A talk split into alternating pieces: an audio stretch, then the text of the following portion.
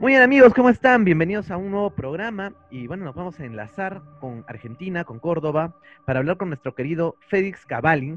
Él es un canalizador, escritor, además tiene dos publicaciones muy interesantes. Una, bueno, ya, ya, la, ya la he leído, la otra todavía está eh, esperando, ¿no? Y, y realmente me he sorprendido con la cantidad de conocimientos, información eh, que van a encontrar en este libro que habla sobre las eh, dimensiones y sobre lo que le han transmitido, eh, bueno, lo que le han transmitido sus, sus, guías o su guía y, digamos, algunas meditaciones en las cuales él ha accedido a información que me parece muy importante comentarlo y yo quiero agradecer mm, a FedEx por haberme contactado hace un tiempo atrás, haberme enviado los libros y, y, permitir en esta oportunidad conversar. Así que aquí lo tenemos, bienvenido FedEx, ¿cómo estás? Hola Rafa, bueno, un gustazo estar acá en, tu canal. Bueno, como ya te dije, admiro el canal tuyo, todas las salidas que haces a las chicanas, así que bueno, para mí es un enorme placer porque me encanta, eh, bueno, estar acá eh, compartiendo esto con vos y, tus seguidores. Sí, y bueno, y tu libro es pues La vida en eh, dimensiones espirituales. Eh, cuéntanos un poco al respecto, más allá del libro, ¿no? Que me, imagino es donde has ya recopilado todas las informaciones. Bueno, mira, el mío siempre digo, lo divido en tres partes.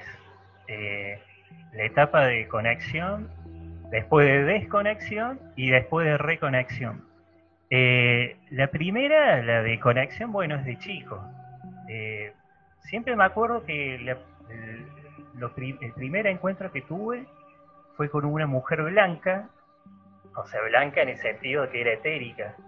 Y, se me presentó al lado de mi cama, yo estaba durmiendo una siesta, pero claro, la primera vez no se me presentó de frente, sino de costadito. Entonces pensé que era mi madre, porque mi madre en esa época era jovencita, esta señora tenía el pelo, eh, era muy blanca, brillante, pero bueno, tenía el pelo negro. Eh, entonces yo, lo primero que se me vino creía que era mi, mi madre. Después la vi bien y no, me di cuenta. Entonces ahí es como que al principio sí me dio un poquito de, no de miedo, pero sí me, acuerdo que me puse la sábana hasta por acá mami. Pero después como que automáticamente se me fue. Y bueno, eh, la miraba y se me calmó, pero bueno, siempre dicen que este tipo de, en este caso ser un, un espíritu, eh, no un guía, porque después más adelante me di cuenta, preguntando me di cuenta que, me dijeron que era un, guía. Entonces, en ese momento, eh, bueno, me sacó el miedo, noté que me sacó el miedo y bueno, y se fue. Después de ahí empecé a tener un montón de experiencias.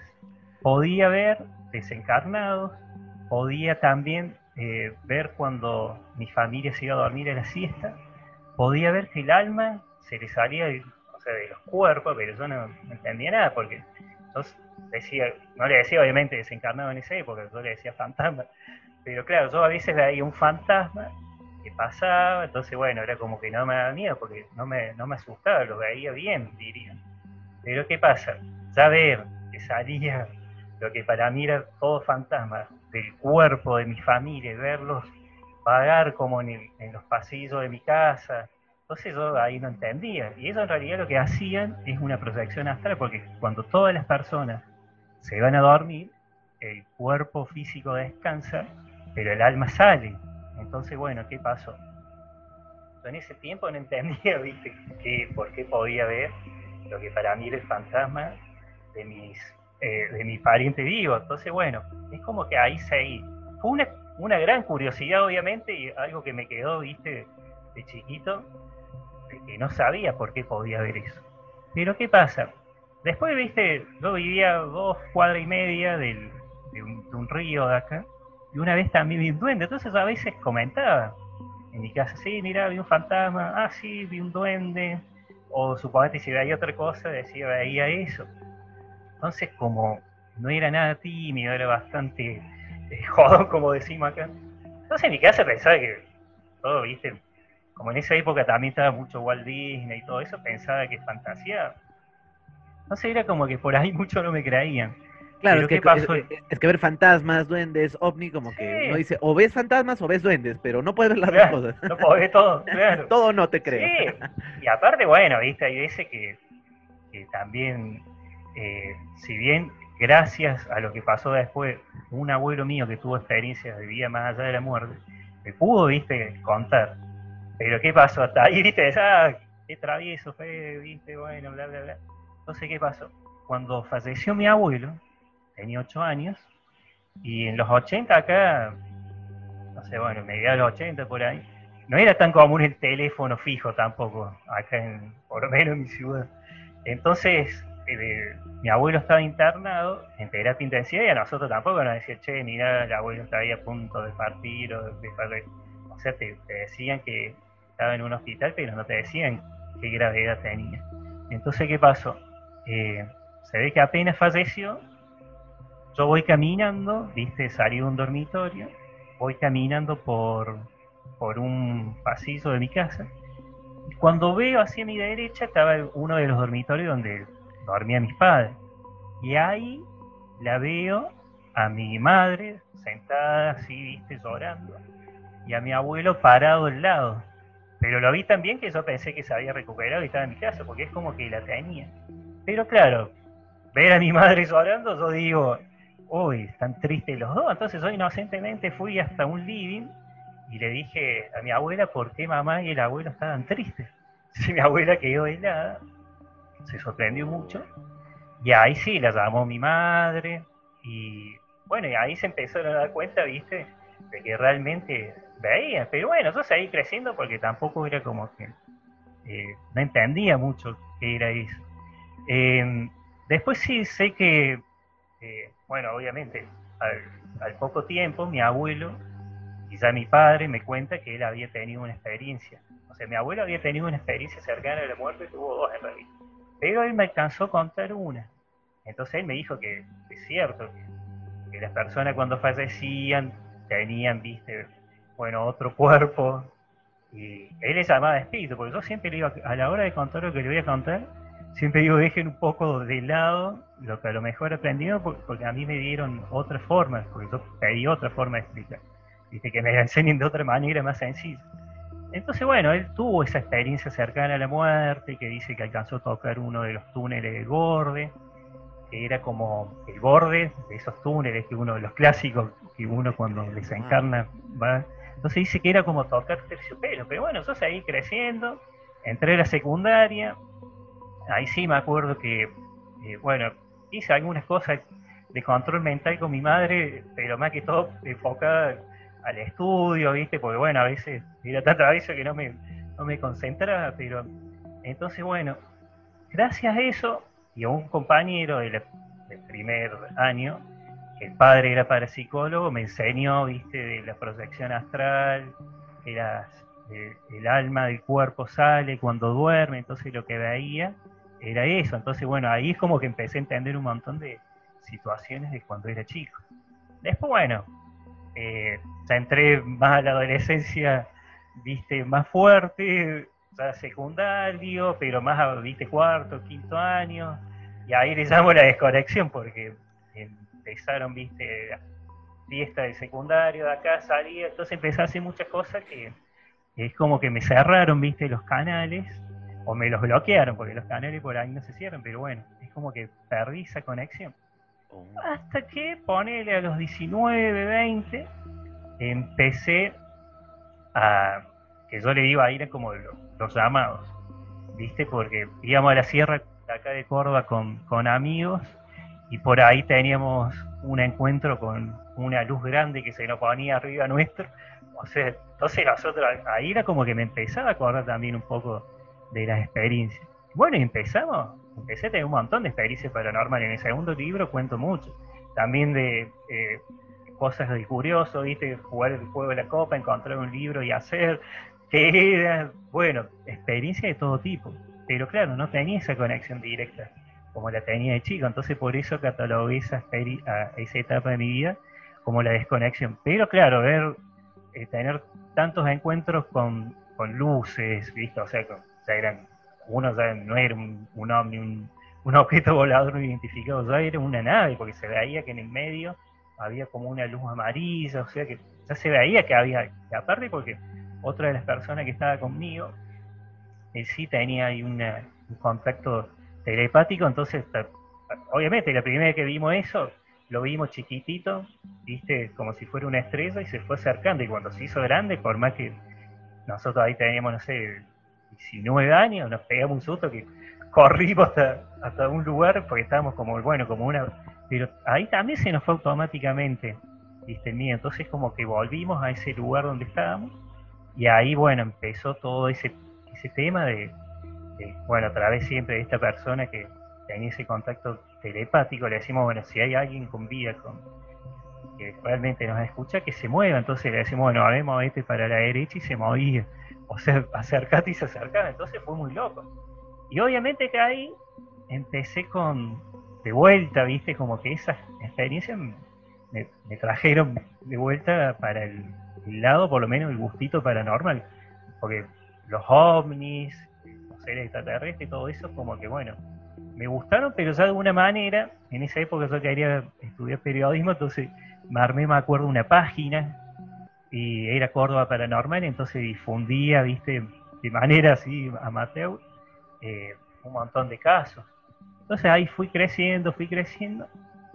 Después armé el blog de Despierta Córdoba, que ahí, bueno, en el momento de, sí, fue todo un camino, digo, de encuentros, desencuentros. Eh, pero ¿qué pasó? en un momento estaba con el blog de Despierta Córdoba. Bueno, y a lo largo de España y Latinoamérica, en un momento eran como 6 millones y pico de lectores. Entonces, era como que estaba muy en estado mental y quería que todo eso que subía, que compartía, le llegue a todos. Entonces no tenía tiempo para meditar, porque ahí en esa época ya me decían, Pérez, ponete a meditar, viste que vas a recibir una información, que te vas a, conectar, pero eso siempre a través de gente amiga, a lo mejor que eran terapeutas. Qué loco, o sea, como que o la información la buscas afuera o la buscas adentro, ¿no? Como que te pusieron ese ultimátum, digamos. Yo estaba ahí, exactamente. ¿Y qué pasa? Cuando uno busca mucho por fuera, descuida el, interior, pero con pasa todo. mucho, sí, sí, sí. Entonces, ¿qué pasa? No tenía ni tiempo de meditar, aparte, obviamente, estaba re contento y re concentrado con lo que estaba haciendo, porque a mucha gente le, le llegaba. Entonces, bueno, yo quería compartir.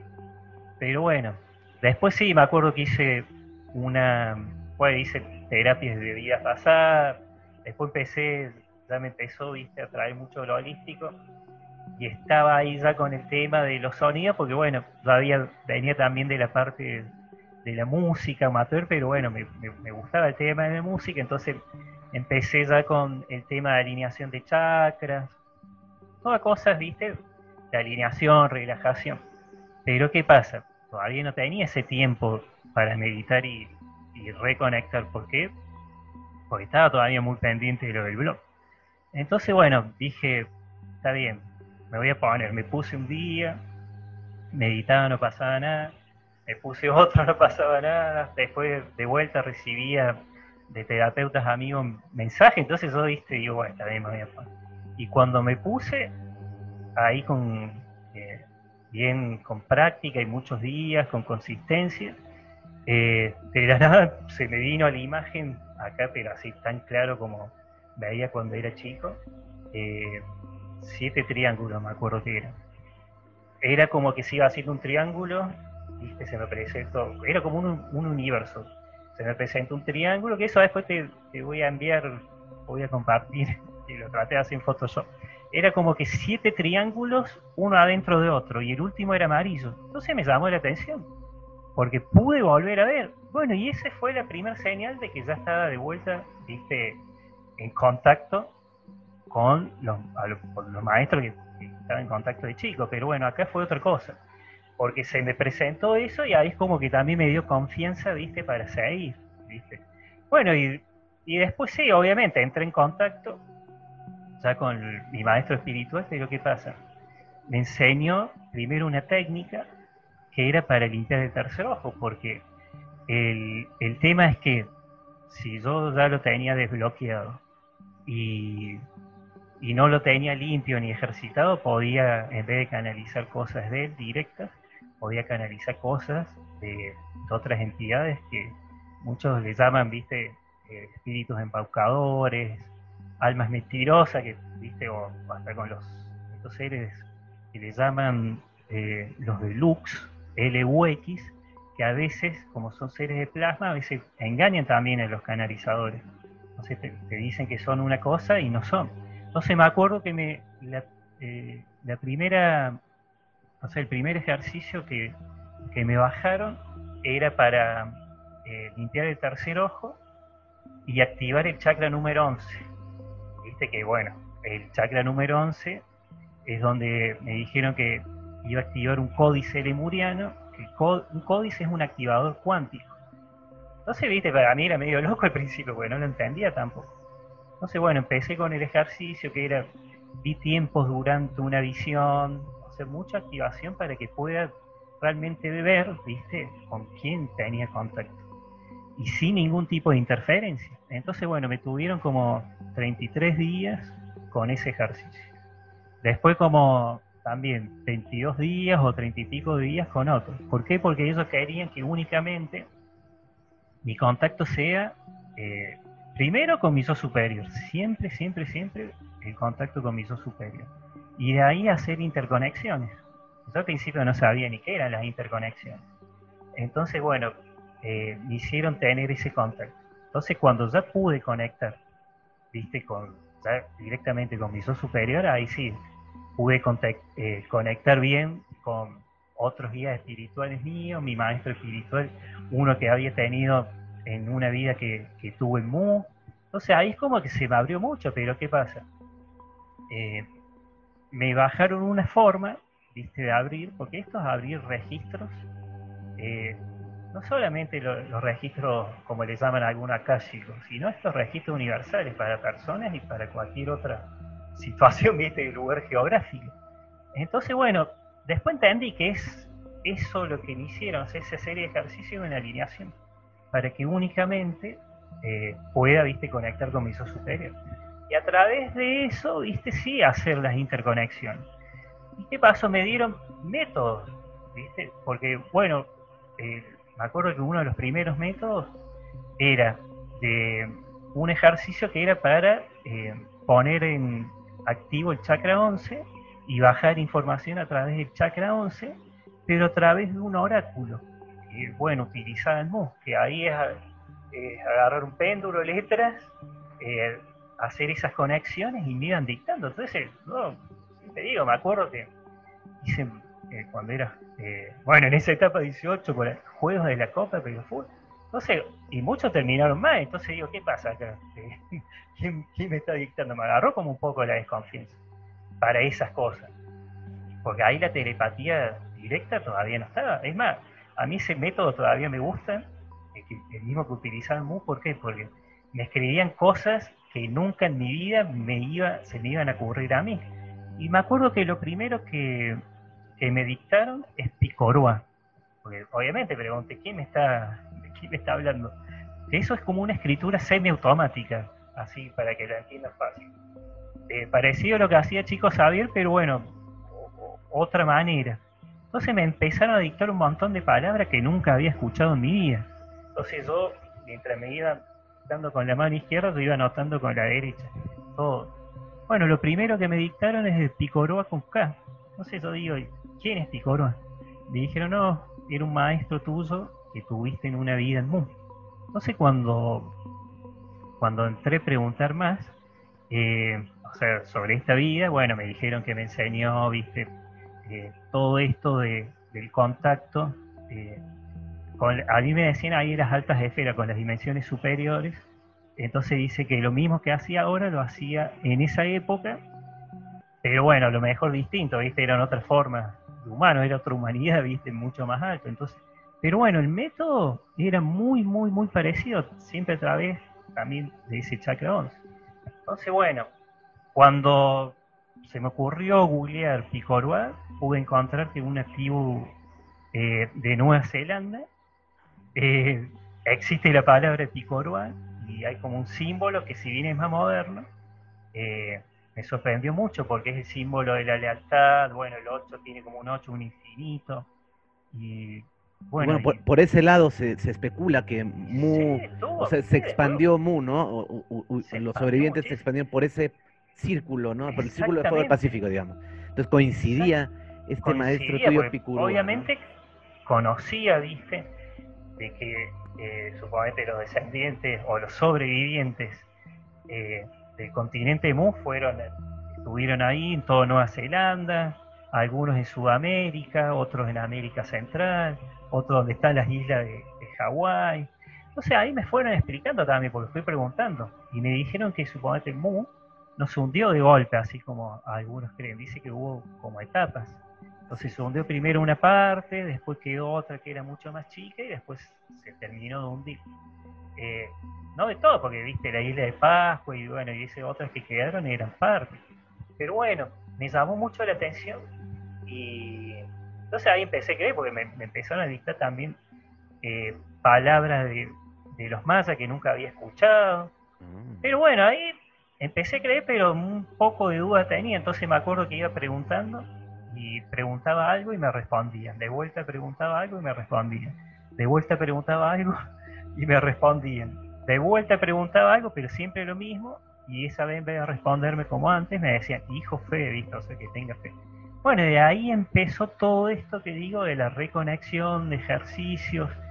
Bueno, y ahí me decían de que iba a escribir un libro, me iban a dictar que se llama, se iba a llamar La vida en dimensiones espirituales superiores. O sea, cómo es, viste, la vida en otras dimensiones, sobre todo después de la muerte.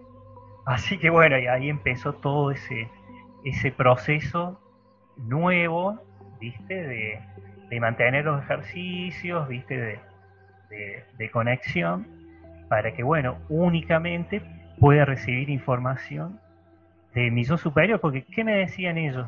Y a través de mi yo superior, porque yo superior siempre cuando hablo de eso superior, yo le pregunté, bueno, ¿qué es eso superior? me decían que es eh, donde está mi verdadera vida, o sea, lo que nosotros acá conoceríamos como la esencia divina, donde está el ser de uno, el, verdadero, el real, o sea, su esencia divina, bueno, está ahí.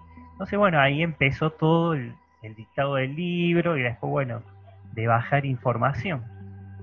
Porque hay mucha confusión, yo noto mucha confusión entre lo que es justo aquí revisar las, las, notas que, he escrito, eh, y, hay confusión por parte de la gente entre entender qué es el alma, qué es el espíritu, no qué es un fantasma incluso, qué es un cuerpo astral.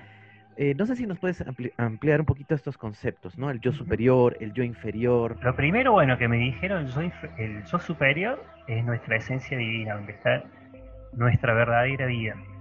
Me hablan de que cuando uno encarna, porque otra cosa que siempre acá me aclararon que, porque obviamente yo, también, viste, estaba al tanto de las trampas y karma que voy a, voy a después a comentar.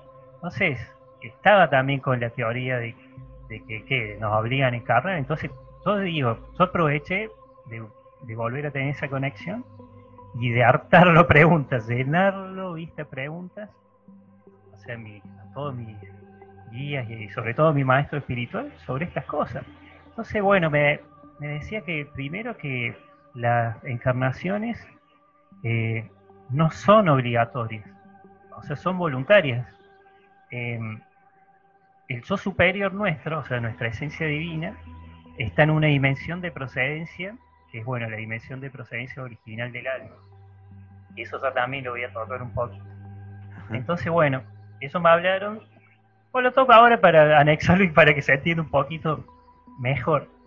Eso me dijeron que eh, la dimensión original de procedencia del alma, lo que otros le llamarían la casa, casa, mi hogar o, la fuente original, es donde realmente viene el alma. Entonces me dicen que eh, esto siempre en, conceptos de mundos espirituales, que el alma, y en dimensiones espirituales, el alma las personas que encarnan acá en la Tierra vienen de la dimensión espiritual número 6, 7, 8 y 9. ¿Por qué? Porque dice que eh, todavía no son pura energía, sino tienen densidad, tienen cosas para, bueno, seguir, viste, liberando, aprendiendo lo que el alma se haya propuesto, viste, hacer. Entonces, bueno, me hablan de que las almas de la dimensión 6, secta espiritual, que no tiene nada que ver con una física, son almas que, vienen acá a encarnar en la tierra y como que están, viste, totalmente desconectada del mundo espiritual. Es como que están, mm, son con mentalidad muy, muy, muy, muy terrestre y bueno, es como que no están, viste, no se sienten atraídas, diríamos, para entender lo sencillo. Entonces, para que, de repente, para, terminar de entender esto, o sea, tú hablas de muchas dimensiones, en el libro creo que son 13. eh, bueno, la dividen en 13. Em, entonces, estas, estas almas vienen de la dimensión, me dices, 6, 7, 8, 9. ¿Cómo es esto? De, o sea, eh, a ver, mm, si, rápidamente, si no, no es problema para ti, ¿nos puedes explicar de la 1 a la 4, por ejemplo, qué son? Bueno, es un la 1 es una dimensión em, eh, física, sería la de las, la de las rocas, montañas, ¿viste? Como que tienen ahí otra, otra conciencia. La 2 es, pueden convivir con nosotros, es la de los animales, según lo que me explicaba mi, mi maestro. O sea, como que tienen otra, otra conciencia, otra forma de comunicarse, bueno, otra cosa. La dimensión 3, la de los humanos, o sea, la del planeta Tierra o Marte, viste, el sistema solar. La cuarta ya sería la dimensión ya etérica, donde hay muchos desencarnados cuando no pueden ir a su dimensión eh, de procedencia original. Entonces como que se quedan en ese plano, es como que es un plano, bueno, intermedio, eh, bastante denso, porque la cuarta dimensión, otros le llamarían el bajo astral, eh, bueno, tiene distintos nombres, pero bueno, la cuarta dimensión es donde habitan entidades, viste, como, bueno, pueden ser las mantis, o sea, entidades parasitarias, que se alimentan de la energía, tienen como un, paso más, viste, de la tercera de los humanos encarnados, pero se alimentan de la energía. O sea, de siempre del humano en cuerpo físico, porque a mí nunca me llamaron, nunca le llamaron eh, cuerpo humano, sino materia holográfica, porque en realidad dice que todo esto es holograma y que es muy difícil. Ese concepto me encantó, ¿ah? me pareció, me resonó mucho. Claro, ¿cómo le dices? Materia holográfica, ¿no? Me le llamaron materia holográfica. Materia holográfica. un cuerpo humano es una materia o sea, no es que sea físico, sino es como que una percepción física, como una realidad virtual física, ¿no? Algo así. Nada más que un concepto tan avanzado. Dice que es donde, pero cuando no pueden ir a su dimensión, es como una dimensión. Ah a su casa, como que quedan ahí, viste, el bajo astral, otro le puede decir limbo, viste, poner el nombre que sea, pero bueno, es una cuarta. Quinta dimensión es física, porque es una dimensión como la tercera, nada más que mucho más eh, avanzada, evolucionada, y ahí ya no es materia holográfica, sino ya son cuerpos de luz. O sea, otra composición. Porque a mí, otra cosa que también me impresionó mucho, que me decían que eh, las almas pueden encarnar en tercera dimensión, pero también en quinta. Entonces yo voy a decir porque hay, hay veces hay personas que tienen recuerdos de ciudades, viste, espontáneos, que dicen, pero esto me suena y, ve algo muy futurista, porque la quinta dimensión no es tan densa como la tercera, o sea, es otra cosa, es una vibra, tiene una vibración mucho más alta, eh, es otra tecnología, no es una materia holográfica de carne y hueso, si no es de luz, son cuerpos de luz, viven mucho más años. Ahí me la, la verdadera materia de repente. Claro. Dice que pueden vivir desde 800 a 8000 años, que ahí no mueren, desencarnan cuando ellos quieren. Totalmente distinta a la tercera dimensión de los humanos. me, suena, al, samsara un poco, a los conceptos budistas que puede reencarnar. Bueno, eh, yo nunca leí eso. Exactamente, yo supongo que nunca leí de los conceptos pero se asemejan mucho y, sobre todo después con las misiones, también entendí, nada más que acá, como yo siempre digo, pedí que me expliquen de una manera sencilla para que lo entienda una persona que esté encarnada en tercera dimensión y que sea sencillo, sin mucha vuelta, sin mucho palabrerío, porque yo siempre insistía que era un de luz que estaba acá encarnado y quería saber cómo funcionaba. O sea, ahí fue que me... Esa era la quinta, la quinta FedEx. La quinta dimensión. La, sexta. Física, pero muy evolucionada, porque es muy, muy, muy evolucionada. Otra vibración, otros años. Ya la sexta es una dimensión espiritual, es aparte de las físicas, primera, segunda, tercera, cuarta y quinta. Ya ahí dice que las almas cuando nacen, que bueno, a través de unos procesos que son ultra difíciles de comprender, de energías, bueno, y otras cosas, eh, son almas nuevitas. Es más, me hablaron a mí que eso, en el libro, yo no me acuerdo si lo puse, de una tierra también que es paralela para ese tipo de almas. Pero algunas almas me dicen que de la dimensión, en la dimensión 6 hay cinco subniveles, diríamos, de aprendizaje, que cada nivel o subnivel son como niveles de aprendizaje.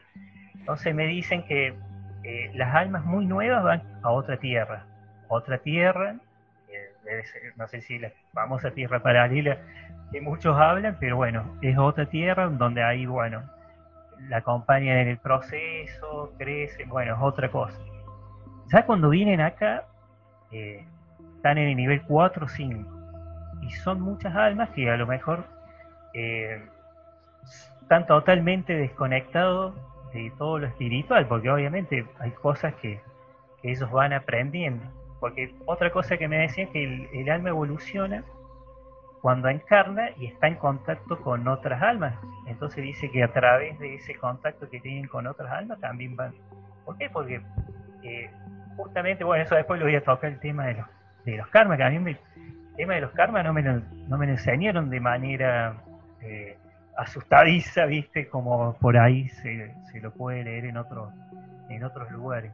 Entonces acá es como que, bueno, las volviendo a la dimensión 6, son almas que están recién dando sus primeros pasos, ¿viste? De evolución. Porque acá me hablan siempre, por eso el libro es el viaje del alma para su evolución, porque es como que cuenta, ¿viste? Cómo, el alma va evolucionando.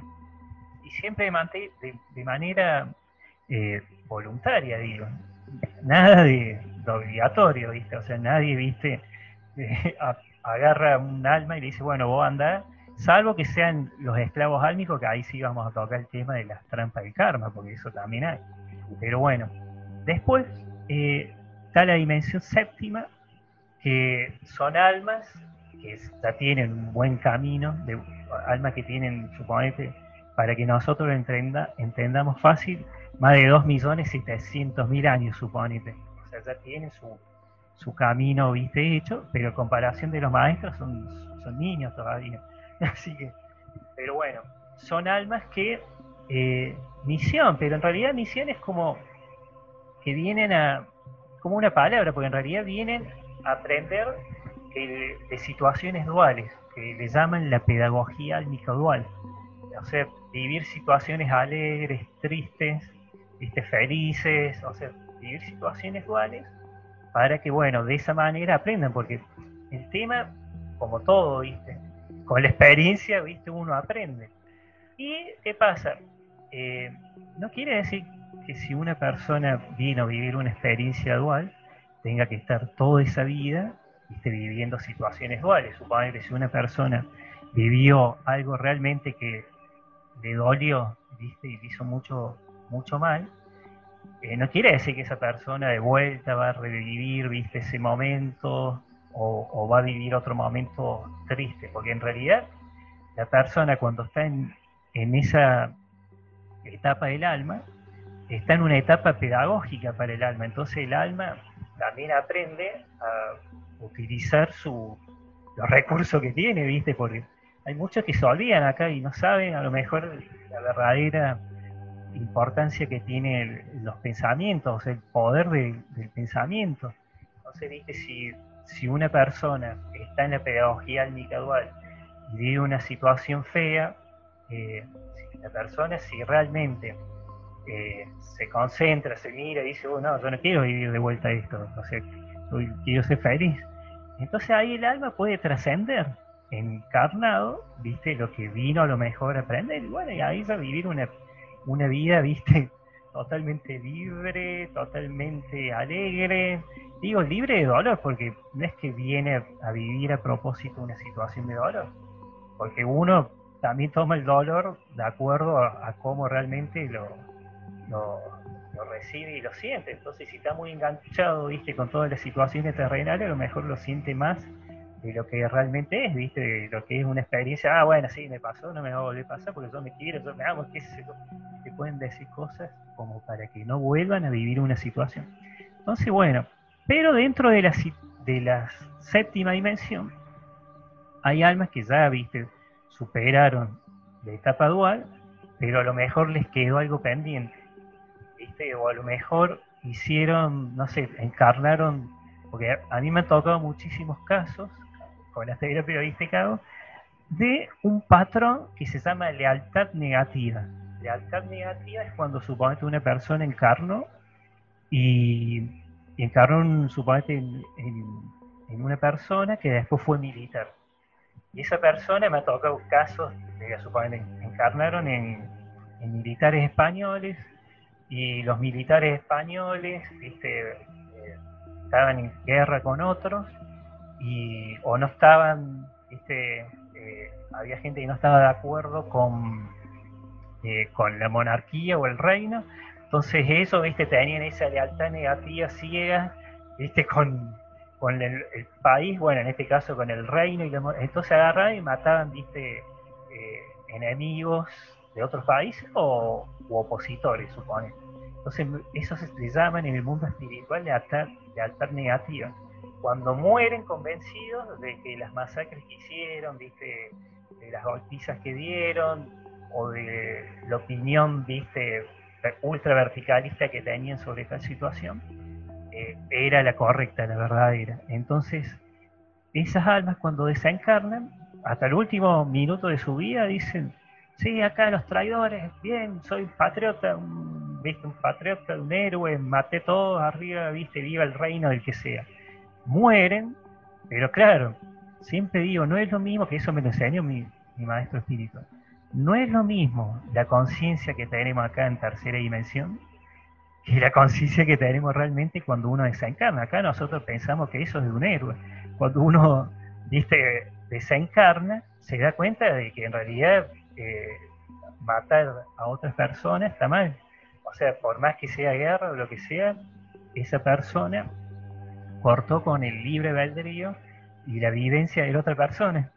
Entonces, es como que, bueno, eh, esa persona decide, ¿viste? se da cuenta de que lo que había hecho no está, está bien, o sea, porque no le sirve, es como que lo traba en, en términos de evolución. Entonces, el alma sola, estando en esa dimensión de procedencia original decide eh, volver. Y cuando vuelve, esa misión, entre comillas, el nombre que tendría es renacer espiritual, si es en el caso, viste, porque bueno, vive una vida a lo mejor más del amor y, no tanto del odio, viste, y la venganza. Como también existe el renacer emocional cuando una persona vivió, suponete, una situación emocional fuerte y hasta el último día de su vida no perdonó a otra persona. Entonces ahí es como que cuando se encarna y dice, uy, no, pero ¿por qué? ¿Viste? No le perdoné si es tan fácil perdonar. Entonces, bueno, de vuelta, voluntariamente vienen y ya, bueno, viven. Es como que vienen a revertir lo que no pudieron hacer en otra vida. Como algo pendiente que les quedó para, para aprender en cada, porque no es lo mismo aprender desde esa dimensión donde tienen el conocimiento y el acceso a todo, al eh, conocimiento limitado que uno tiene cuando encarna, porque dice que el verdadero libre albedrío es encarnar y no acordarte, obviamente, de todas esas cosas que comienzo, porque para eso, viste, uno vive, vino a vivir una situación. Que ahí, bueno, eso le llama los velos, eso ya también lo voy a tocar. Bueno, después está em, la octava dimensión espiritual, que es donde las almas, algunas pueden, viste, eh, venir a, revivir, viste, lo que le llaman eh, el renacer espiritual, porque a lo mejor, viste, tuvieron algo que le faltó. Pero bueno, la gran mayoría de las almas viene a lo que se llama ayudar a las almas kármicas a ascender o se evolucionar. Que ahí puede ser desde una terapia holística o desde, viste, personas que ni siquiera saben que ya están en, o sea, que vienen de la octava dimensión espiritual y son grandes consejeros de amigos. Entonces, uno cuando dice, uy, vengo de la octava y, vengo lo que se llama ayudar a las almas kármicas a andar por ahí, viste, no entienden a qué vinieron. Pero en realidad ya hay personas que están haciendo los usos sin que lo sepan, porque hay personas que son recontra buenos consejeros, viste, y y le hacen bien a ese grupo de amigos, entonces bueno, la persona de esa manera está ayudando también a que su otro amigo trae sus consejos y de escucharlo, ¿viste? Aprende. Eh, después, bueno, otros vienen también a, suponete, como vos, ¿viste? Y otra vez, bueno, a otra persona mía le decir, eh, muchas veces los periodistas, ¿viste? Bueno, en este caso, anticipación, que están en estos temas, vienen también a, a ayudar a otras personas a entender, ¿viste? Un montón de situaciones. Y si vos le haces, ¿viste? Alguna terapia, estoy pero segurísimo porque hasta a la gran mayoría le salió, viste, que eran ayudar a las almas kármicas a ascender, porque ascender siempre dice que es evolucionar. Entonces ayudarles, viste, a entender, viste, sobre temas que uno a lo mejor no, tiene, viste, acceso a esa información. Ahora, bueno, está YouTube, está todo esto que se puede seguir. Entonces, eh, hay muchas almas que están haciendo ya esto de ayudar a otros. La octava es como que ah, ya, vienen a ayudar. La dimensión novena es muy parecida a la octava, pero nada más que en la octava, suponete, eh, hay cinco, tanto como en la séptima, hay cinco niveles de aprendizaje, que bueno, son distintas etapas que va teniendo el alma.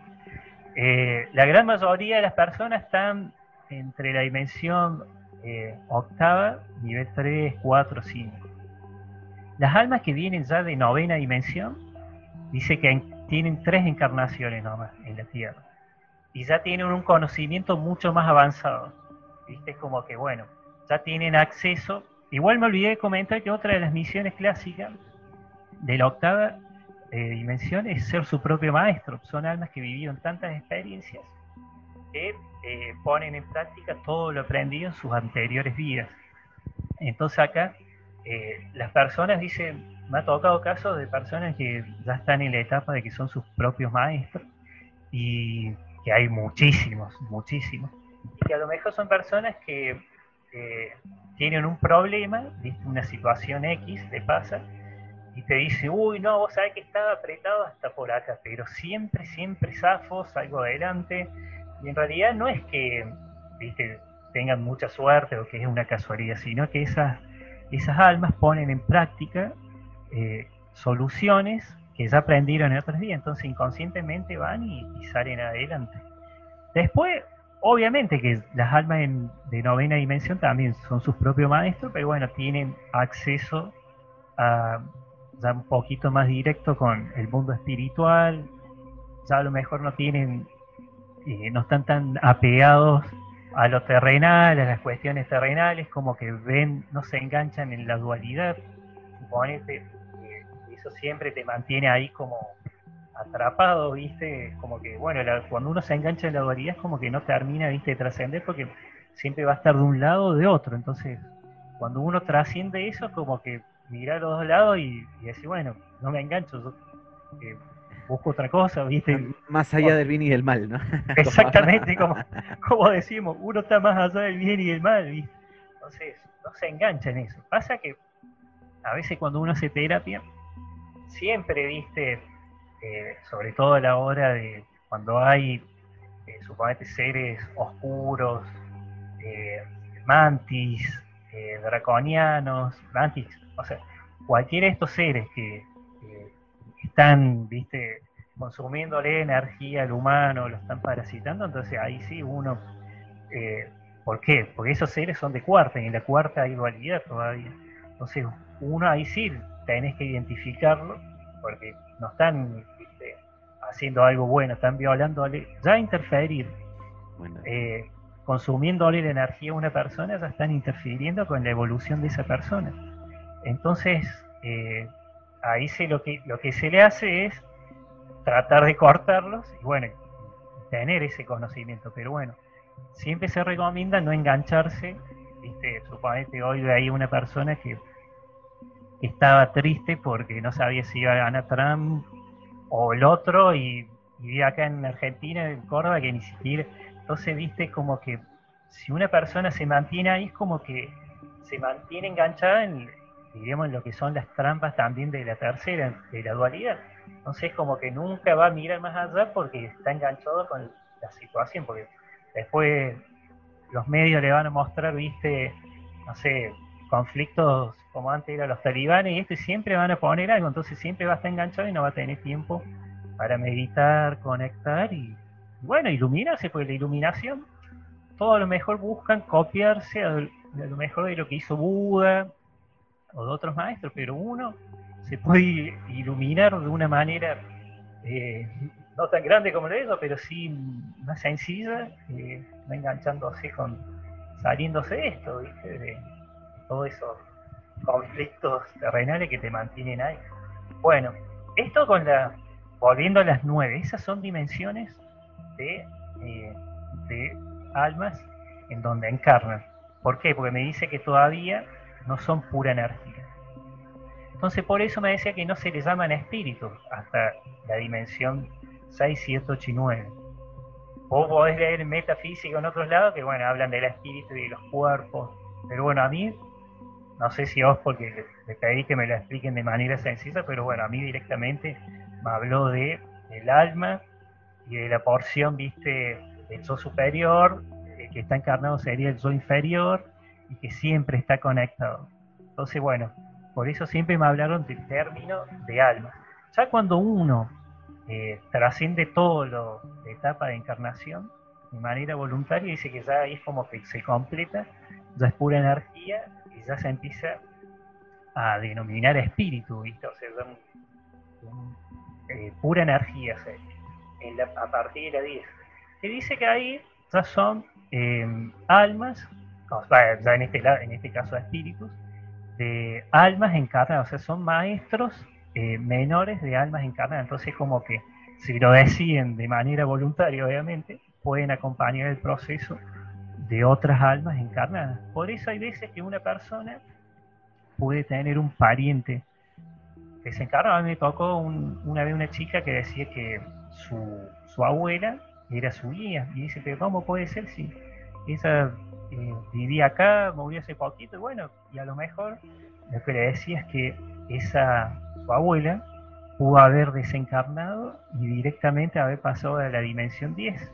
Y de ahí ya no encarna más. Entonces ahí ya puede ayudar o, acompañar el proceso de las almas encarnadas, porque es como que las encarnaciones son como pequeñas eh, maestrías, diríamos como que van aprendiendo, viste, distintas situaciones, para después, bueno, ayudar, no de manera directa, porque viste que no se puede interferir de manera directa, pero sí acompañar el proceso de otras almas. Y ya me decían que acá, directamente, en esa dimensión, viven en lo que sería soles, que no es como si nosotros vemos acá el sol, viste como que, bueno, dice que dentro de soles hay ciudades pero gigantescas, con otra tecnología y bueno, viven ahí. Igual, otras almas encarnadas eh, en la etapa de encarnación viven también en una dimensión eh, de soles, nada más que bueno, otra, otra forma, viste, de vida, otro tipo de ciudad. Pero por eso de ahí me cerró el tema de, que todos somos eh, seres solares. Nada más que bueno, eso lo voy a explicar un poquito en, el, en la parte del origen. Porque bueno, eso fue medio también una información que no me la espera. Entonces, bueno, en la dimensión 10, eh, las almas ya empiezan, dice, a ser, eh, o sea, ya son maestros, pero de almas, serían como maestros menores. Son maestros de, almas encarnadas, la acompañan, viste, guías. Bueno, en la dimensión 11 ya es, eh, se da con, viven en ciudades plateadas, me decía. es otro tipo de evolución ya se dedican a cosas más a cuestiones universales, que de acá me parece que también viene esto de las formas tierras, que bueno, otra de las teorías, viste, de cómo van construyendo los universos, bueno, y otras cuestiones. De acá obviamente dice que como es tan, pero tan complicado, viste, entender, porque nosotros, por más que nos interesen estos temas, nosotros estamos encarnados en tercera dimensión. Y ya el cuerpo, o sea, la materia holográfica, el cuerpo humano para nosotros, ya tiene, viste, una limitación de la conciencia, porque ¿viste? es de carne y hueso, bueno, tiene. Entonces, no se puede, viste, muy difícil de entender cómo es la dimensión 11. Y la 12 también dice que es una dimensión ultra elevada, son ciudades doradas, se encargan, se encargan también de cuestiones universales, pero mucho más elevadas de importancia. Bueno, y directamente ahí ya es eh, otra cosa, otra forma mucho más evolucionada que la décima segunda. Y la décima tercera es la última, que dice que es la dimensión mayor, ahí ya son pura energía, ni siquiera tienen eh, un cuerpo que a lo mejor si un maestro de la 12, 11 o 10 se presenta, le podemos ver una forma. Ya cuando son pura energía, ya es otra cosa. Es el nivel, sería Dios, suponete. Es el nivel mayor. Es más, yo pregunté, obviamente, eh, que era el, creador, el supremo creador, Dios, lo que sea. Y me decían que era una, es una energía superior y su conciencia se unifica con los universos de todas las dimensiones. O sea que ahí también me, me empezó con ese término, esa definición, a darle pauta de que en cada dimensión también existen distintos universos. Y muchas veces los mismos universos que tenemos acá. O sea, suponete de la octava dimensión espiritual hay muchos universos también. Porque es una dimensión como la tercera. Acá tenemos la tercera y tenemos este sistema solar, tenemos otro. Más, me dijeron que existen mucho más vida en las dimensiones espirituales superiores que en esta. O sea, la verdadera vida está allá. Nada más que bueno, nosotros estamos acá en una especie de holograma que es muy difícil de entender porque es, y si lo entendiéramos no estaríamos acá. Por eso siempre digo... Y, por ejemplo, los extraterrestres podrían venir entonces de, de otras dimensiones y también podrían ser de, la nuestra misma, de la tercera, solo con más tecnología. Me imagino, sería así, ¿no? Los del planeta Humo dice que son de acá de, tercera, pero bueno, tienen mucho más tecnología porque pero eso seguro que también encarnan. Eso yo nunca pregunté, pero ah, me dijeron que muchos de los seres, suponete, a mí me hablaban también de la energía. Que en la energía en los mundos superiores no existe el, el masculino o el femenino como cuando uno encarna como hombre, como mujer, como masculino, femenino, es porque encarnó en una dimensión física, encarnó. Entonces, y acá vamos al tema de los orígenes, porque cuando yo preguntaba sobre los orígenes de las almas, nunca me dijeron el, origen terrestre de un alma, o el origen de Marte de un alma o de Venus. Siempre me hablaron de que vienen, suponete, hay almas que vienen de Pléyades, que acá esto se le puede, se lo puede conocer como las cenizas estelares, pero a mí nunca me le, me, llamaron con ese nombre, a mí directamente el origen, bueno, esta persona viene de Orión. ¿De qué lugar de Orión? De Mintaka o de Almidam o de Almitac. Entonces dice que hay almas que vienen de eso. Porque yo pregunte, en los planetas, eh, o sea, en, las dimensiones espirituales, se desarrolla la vida, pero cuando un alma va a un planeta es porque encarnó en ese planeta. Entonces dice que es muy difícil que un alma pueda venir de un planeta porque está mucho más allá de ese planeta, o sea, en cuestión de evolución, que los planetas están hechos para que eh, almas eh, puedan encarnar en distintos cuerpos, ya sea en los terrestres o en otros que ni siquiera nosotros conocemos y le llamaríamos si lo vemos extraterrestres. Entonces, en el antiguo Egipto dicen que ellos tenían más contacto con seres de otras dimensiones que con los hermanos galácticos. Entonces, esto, este conocimiento lo, lo sabía. Y todo esto yo no es que lo leí, viste, fueron horas y horas y horas y días y días, bueno, y años, preguntando, viste, sobre todo a mi maestro espiritual y siempre a través de mi superior.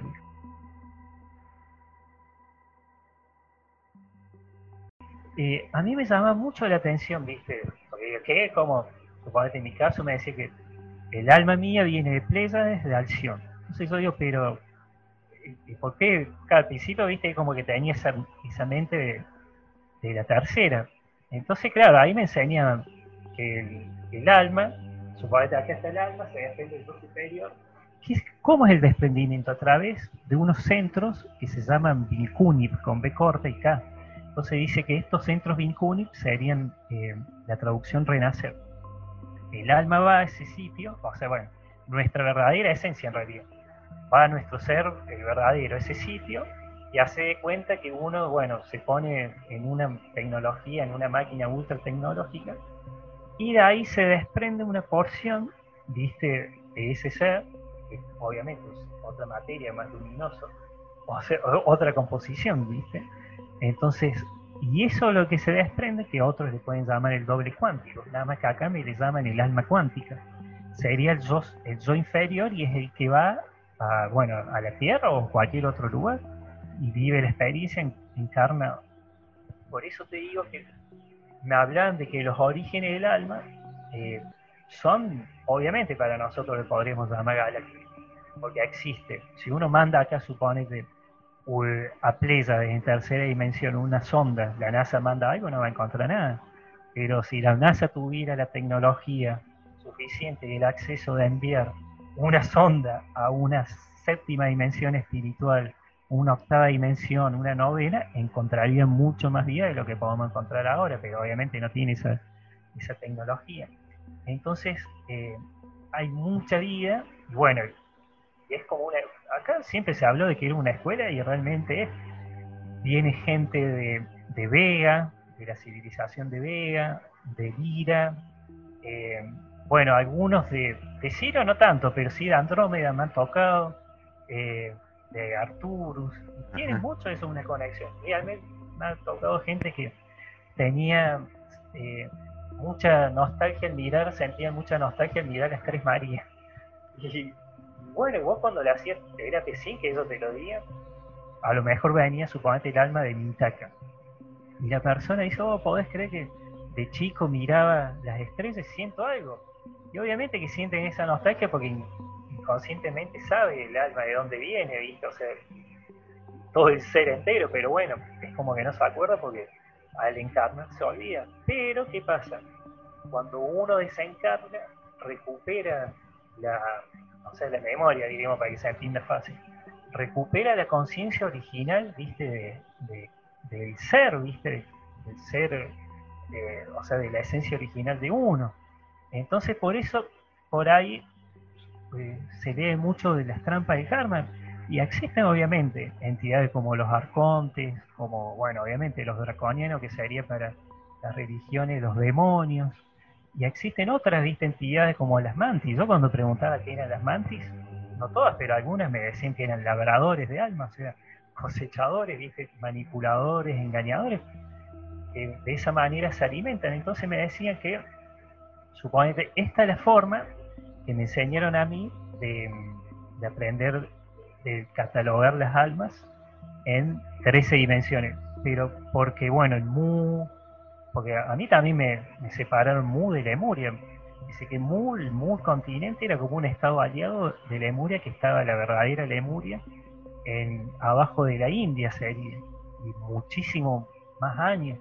Después me hablaron de que también hubo cuatro cambios en las líneas temporales, que por eso por ahí también no hay mucha evidencia arqueológica porque se han cambiado las líneas temporales. Todo eso ha escrito todo. Después también me han dicho de que obviamente una persona no, no recuerda su origen porque el verdadero libre albedrío es cuando encarna, entonces viste después sí es como que tiene esa corazonada y se va dando cuenta. Y de las trampas del karma pasa de que, eh, que ahí también empecé a, a conectar, viste, esa parte de los pactos, porque bueno, yo vengo también de, de la etapa de investigador paranormal, entonces obviamente estaba al tanto de un montón de temas. Entonces, cuando preguntaba sobre, sobre los arcontes y esos temas, me dijeron que sí, que existen. Son entidades eh, parasitarias que engañan manipulan a los humanos, pero pueden engañar a uno eh, por obligación, ¿viste? diríamos. Uno puede caer engañado a través de eh, lo que le llaman la... bueno, del ego, pero ya me voy a acordar la palabra exacta, que era... Ah, em, bueno, ya, me voy a acordar un ratito. Utilizaron otro término. Ah, la distorsión sujeta, ese término me... Distorsión sujeta. Distorsión sujeta es cuando una persona no está, viste, eh, o sea, una persona entra, suponete, a meditar, o entra a conectar con el mundo espiritual pero no está bien alineado, o sea, no tiene su tercer ojo, su chakra corona ah. eh, limpios, entonces dice que corre el riesgo de que reciba información pero distorsionada, contaminada diríamos.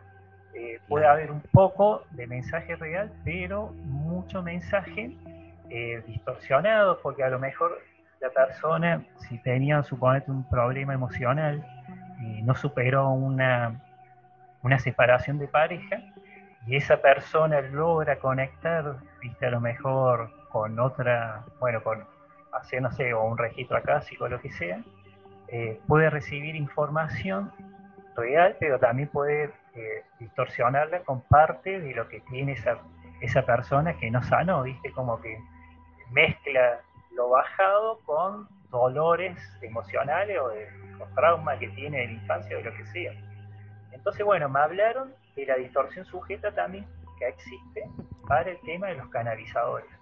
Entonces, eh, o cuando tiene mucho ego, suponete que quiere sobresalir y ser el número uno de, lo que sea. Entonces dice que estas personas pueden ser este alimento energético, o sea, papita para el oro, diríamos acá, de eh, estas entidades, porque a través del ego le pueden decir, mira, vos fuiste un ángel, eh, vos fuiste un maestro ascendido en otra vida y hoy estás acá porque viniste para hacer una misión especial y fuiste Jesús o lo que sea.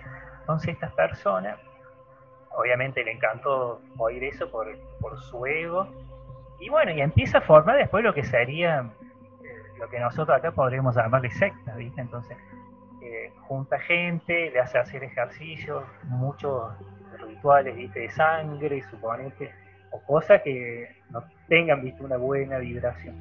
Entonces, bueno, estas personas a través de esas técnicas y sus seguidores pueden caer en las trampas de karma, pueden bueno, ser implantados o enganchados y ahí ser esclaválmico, porque bueno, un, implante es como un chip, para entenderlo.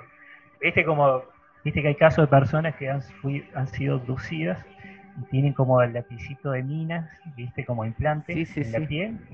acá entrevistamos aquí a un psicólogo que descubrió un implante espiritual. O sea que la, persona detectó que le habían puesto un implante unas entidades tipo arcontes, ¿no? Esas mantis, Y a los dos días, tres días, su cuerpo eliminó una, un pequeño chip, ¿no? Una pequeña cosita de metal, ¿no?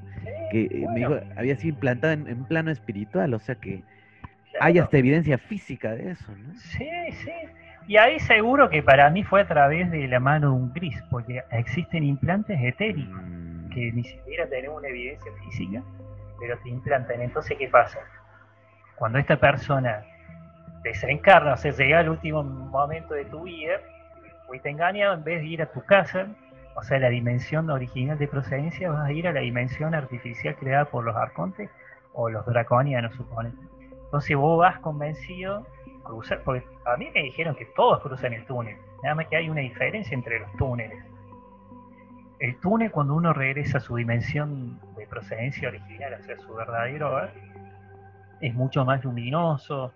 Bueno, es otra sensación la que tiene. Cuando uno va a estos túneles de los arcontes, suponete, si creyó, no sé, en, hubo un líder, suponete que esa persona se hacía pasar por Jesús en esta vida, entonces lo más seguro es que vea a ese líder en la puerta del túnel y va contento creyendo que está yendo, viste, al reino creado por, por ese, ese líder, pero en realidad lo que hace, según lo que me explicaron, viste, y sobre todo mi maestro, en realidad va a una dimensión eh, artificial, o sea, cuando llegan ahí, que me ha tocado una vez en un caso de regresión, de, una persona que se ha visto, en o sea, son como cápsulas entonces se han visto ahí, y eso es como que está bien, a veces los arcontes los engañan, porque ellos estando ahí creen, viste, que están contentos, están felices, están cuidados.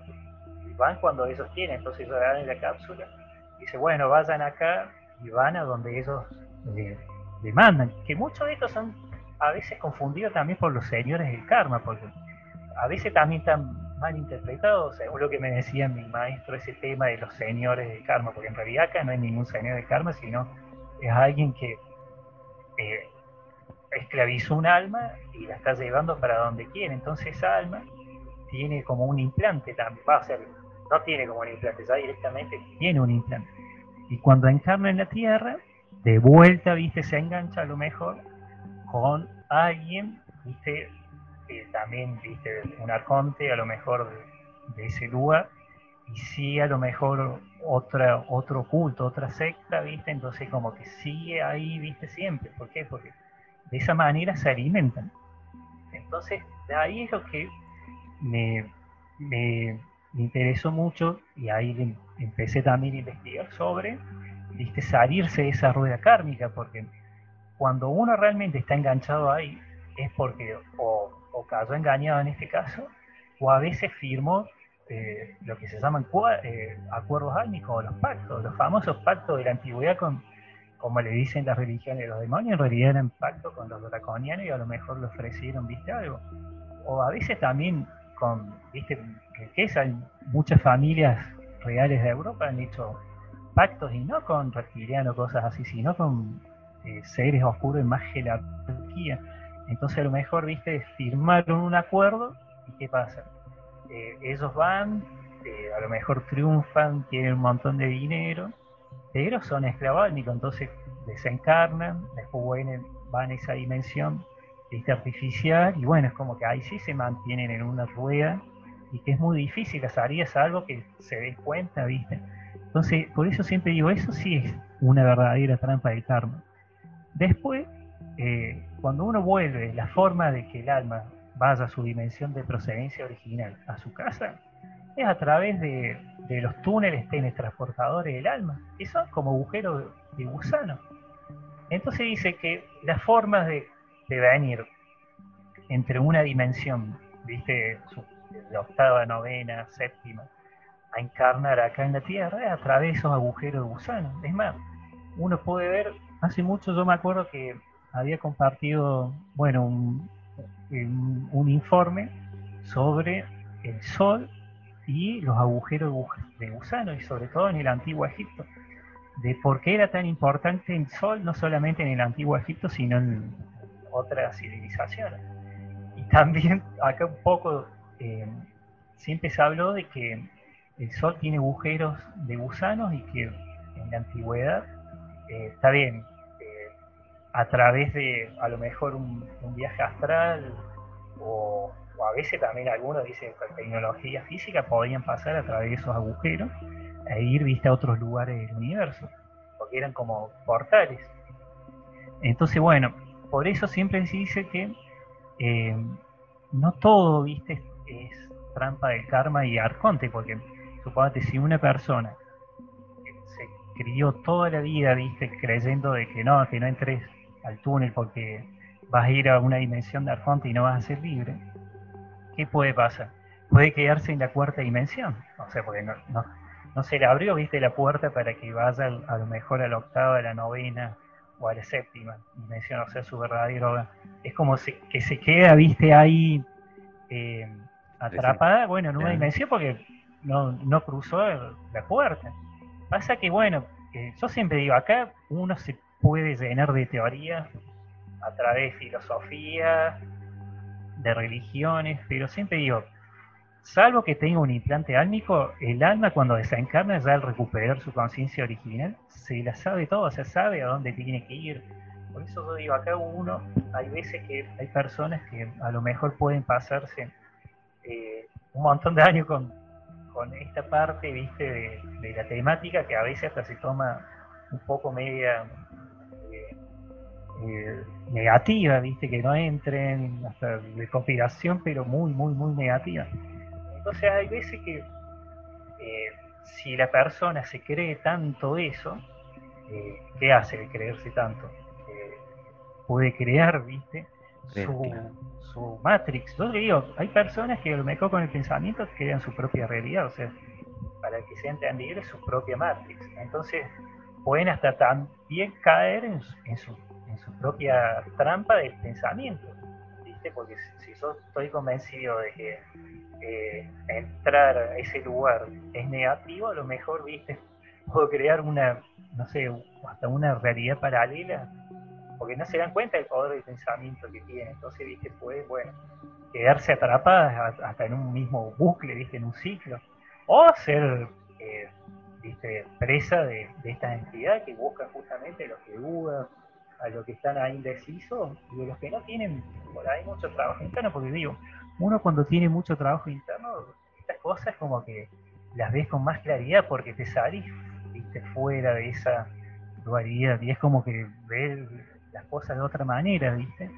Entonces, eh, uno, por lo menos el, consejo que siempre dan es que eh, obviamente tienen que ir a su casa y el alma cuando desencarne se va a dar cuenta, porque siempre digo, no es lo mismo la conciencia de tercera dimensión que la verdadera.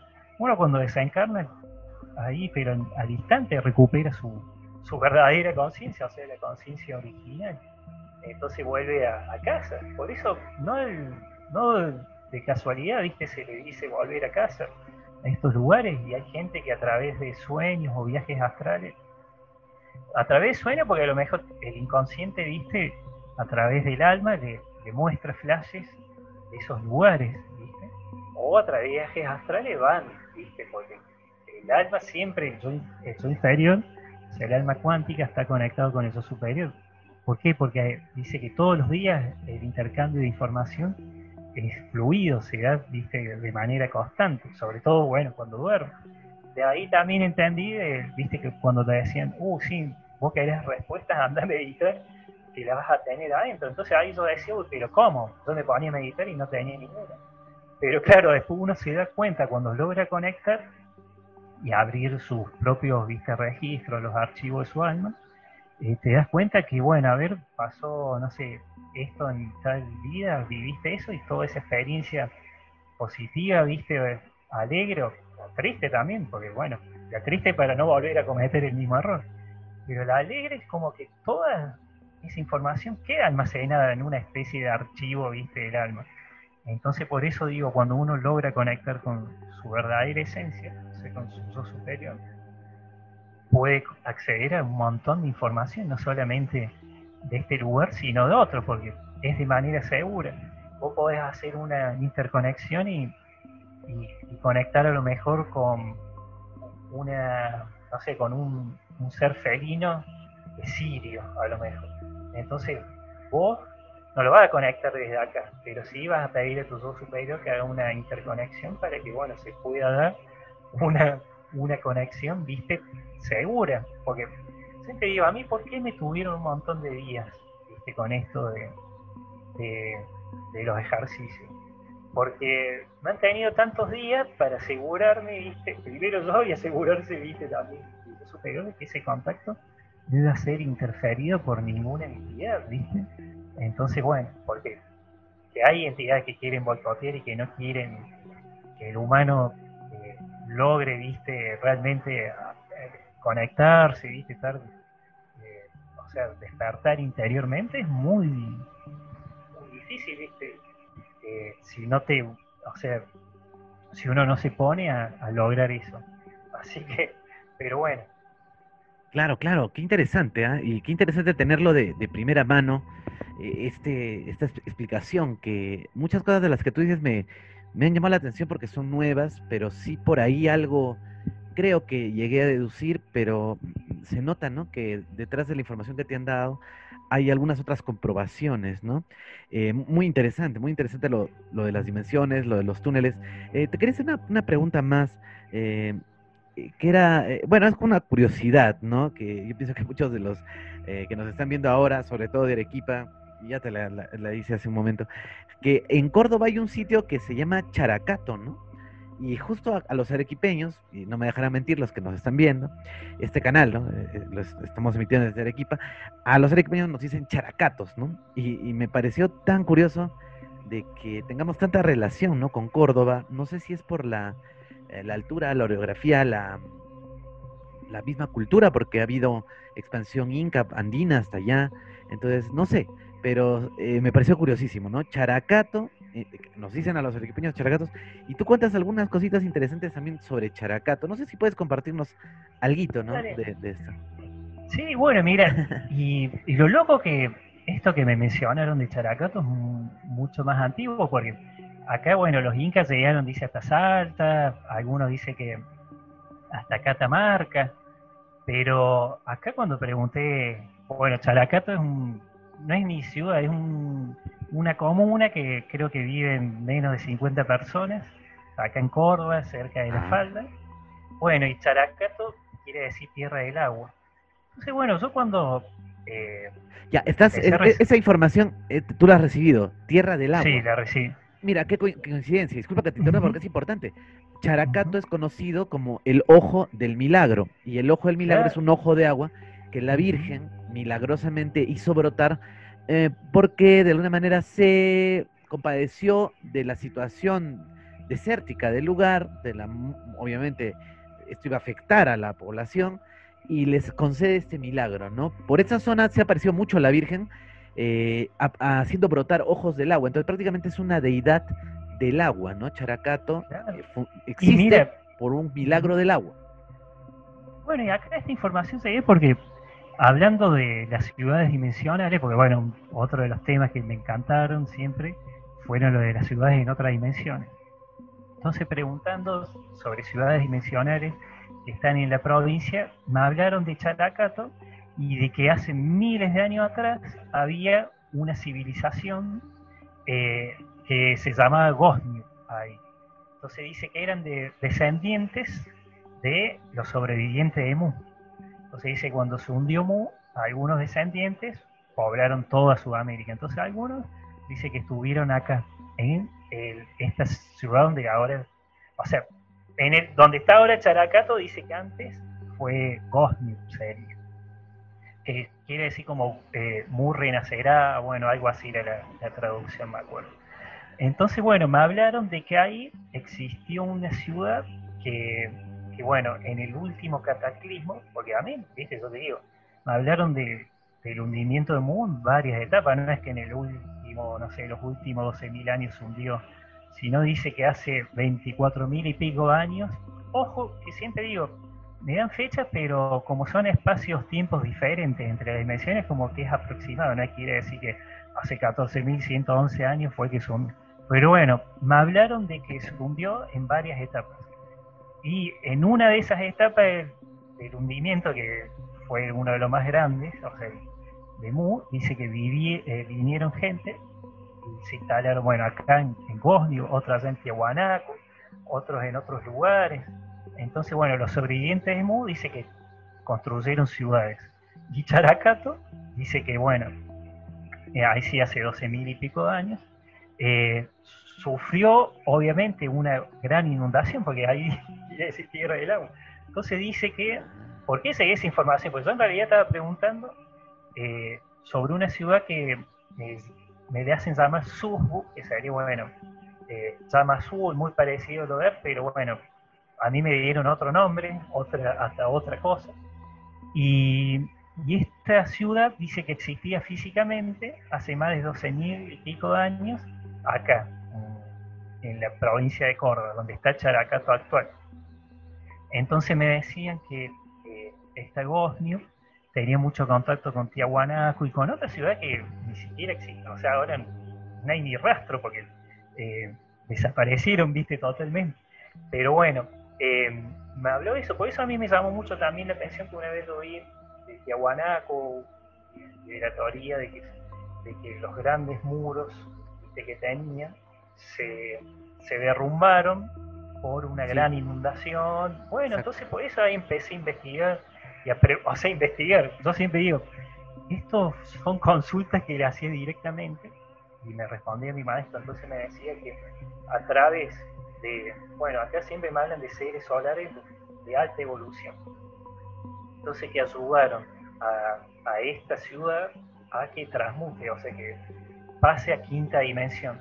Entonces, bueno, eh, hoy uno va a Characato y vas a ver que hay unos manantiales, hay muchísima agua, ahí estuvieron también los arrantitines que eran anteriores a los comechingones y los comechingones, ¿viste? bueno, todos eh, Claro. nativos de la zona.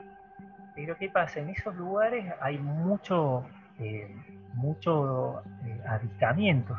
Entonces por eso yo también iba preguntando leyendas también de la piedra de la sabiduría y de, y de la espada de, de Venus. eh, uno lo puede leer en el misterio de Licena Wilca. eh, o sea, hay un montón. de- pero fuera de todo eso, a mí me hablaron de que, bueno, ahí existe eh, una, eh, portales, o sea, eh, que conectan con la tierra interna, como siempre me le llaman. Entonces, bueno, hay, obviamente que hay muchas personas que no van a ese sitio porque está alejado, no hay una carretera, viste, eh, así transitable, porque bueno, muy, muy difícil, si no tenés una 4x4 no podés llegar. Y aparte, bueno, ya está, hay mucha gente que no quiere que se vaya a esos sitios. Es más, eh, hay fotos que uno puede buscar en internet de, restos de ciudades muy parecidas a las ciudades que uno puede encontrar en, en África, ciudades de 200 y pico mil de años, o sea, restos de ciudades en realidad. Entonces, bueno, ahí eh, obviamente, eh, hablando con amigos, me decía, sí, mira, nosotros estuvimos ahí, hay un dueño de ese lugar, de ese campo, y obviamente no, al, estar ya privatizado no quiere que vaya gente, aparte dice que ahí encontraron altares, eh, también como una especie de, lugares para astronómicos, ¿viste? observatorios astronómicos obviamente de piedra y bueno, y un montón de otras cosas que se nota que fueron destruidos por una gran, viste, correntada, viste, o algo de agua. Entonces, bueno, por eso ese vínculo.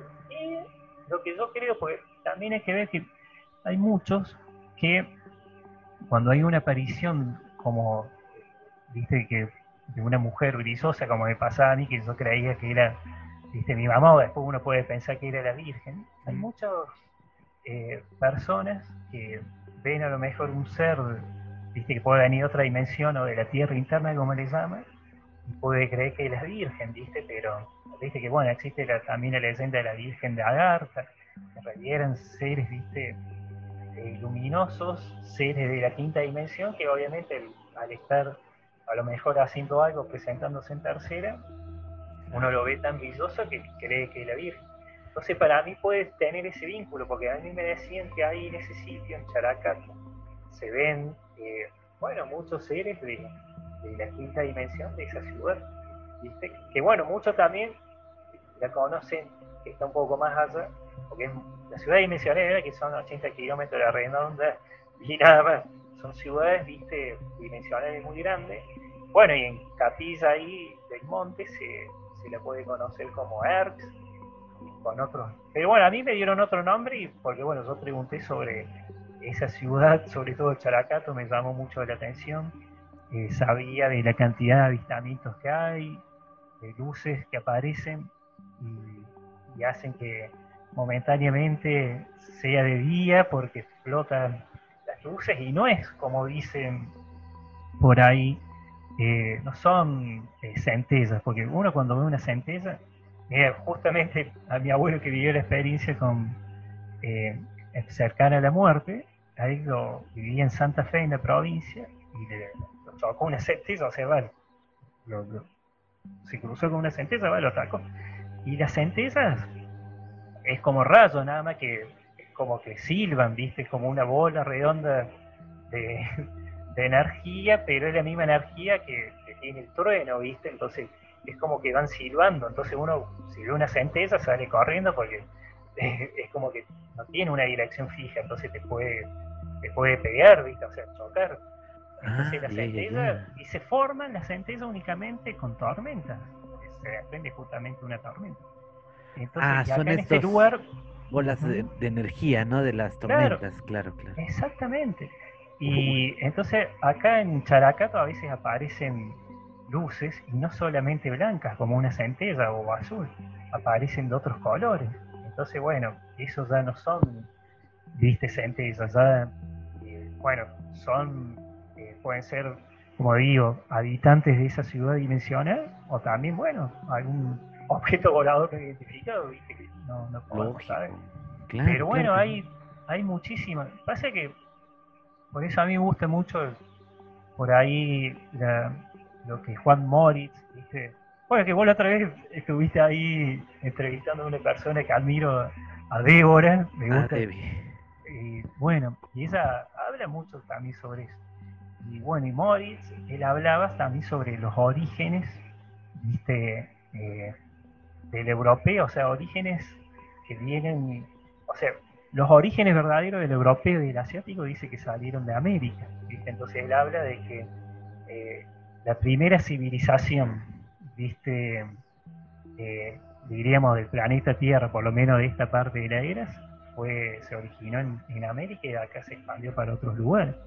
Así, viste, bueno, según Morris, igual, según mi maestro, eh, empezó, viste, en, Mu, bueno, Lemuria, Mu, Atlántida, bueno, de lo que conocemos ahora, viste, a través de Morris y esta persona, es que es como que se trató de tapar a través, viste, de los jesuitas, porque dice que los jesuitas cuando venían, y cualquier nativo, viste, ya sea de, América del Norte, Central o del Sur, le decía que su civilización era mucho más antigua que Adán y Eva, que ellos están de antes del diluvio, ellos se enojaban y los castigaban, dice, porque obviamente decían, no, no puede ser si eh, eso no existía, no existía nada antes, entonces dice que taparon también un montón de, cosas que contaban, viste, los nativos de una civilización mucho anterior a, la del diluvio.